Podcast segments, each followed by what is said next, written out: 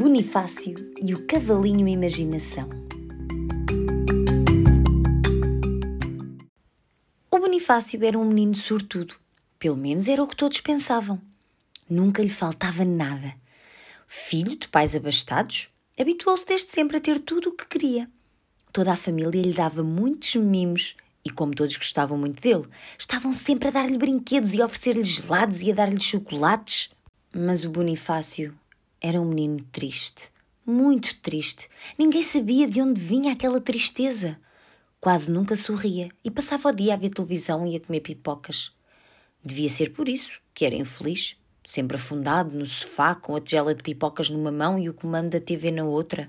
Mesmo assim, nunca deixava aquele ar triste, para desespero dos pais que não percebiam como podia o seu filho ser assim. Motivos para se sentirem tristes tinham os meninos pobres, pensavam eles. Agora o seu filho, a quem nada faltava, não tinha razões para isso. Se lhe davam tudo, ele tinha a obrigação de sorrir e de ser feliz. Como o Natal estava a chegar, desafiaram o Bonifácio a deixar a televisão e as pipocas por um bocadinho para escrever a carta ao Pai Natal. Mas o menino ficou confuso. Via tantos Pais Natal na televisão que ficou na dúvida a qual deles devia dirigir. Na noite de Natal, o Bonifácio não arredava pé da frente do televisor pois estava desconfiado que era por ali que as reinas haviam de aparecer com o seu dono carregado de presentes. Enganou-se. Foi na porta da frente que apareceu um enorme caixote cheio de lindos embrulhos. Toda a família se pôs a ajudar o Bonifácio a abrir as prendas, cada uma mais bonita que a anterior. Mas ele, nem um sorriso, parecia até cada vez mais triste. Foi então que viu um embrulho estranho. Era muito estreitinho e comprido e depois alargava como se fosse uma almofada. E era molinho, e quando se abanava ouvia-se um guizo. Era a prenda da avó Maria. Deixou as pipocas, pousou o comando de televisão e começou com muito cuidado a desembrulhá-la. De repente, começou a sorrir como nunca antes tinha acontecido. De entre o papel rasgado saiu um cavalinho. O corpo era o pau de uma velha vassoura. A cabeça foi feita com toda a ternura do mundo pela avó ela aproveitou uns panos castanhos que já não serviam, cortou com a ajuda de um molde e encheu-os de espuma.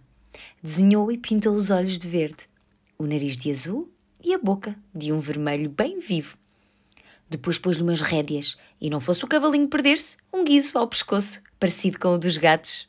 O Bonifácio sorria muito contente para o cavalinho e este, coisa extraordinária, também lhe sorria.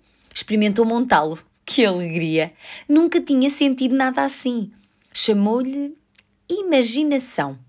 Olhou, sem entusiasmo, para todos os outros brinquedos caros e sofisticados, espalhados lá pelo chão, e sentiu o cavalinho relinchar como que a convidá-lo para uma viagem maravilhosa.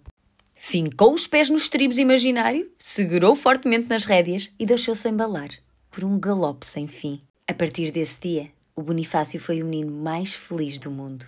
No seu cavalinho, experimentou todas as aventuras. Foi a todos os continentes, percorreu todos os mares, passou por todas as montanhas, fez imensos amigos e aprendeu coisas que ninguém mais sabia. Diz-se até que o sol mais não é do que o seu sorriso feliz quando cavalga o cavalinho. Imaginação.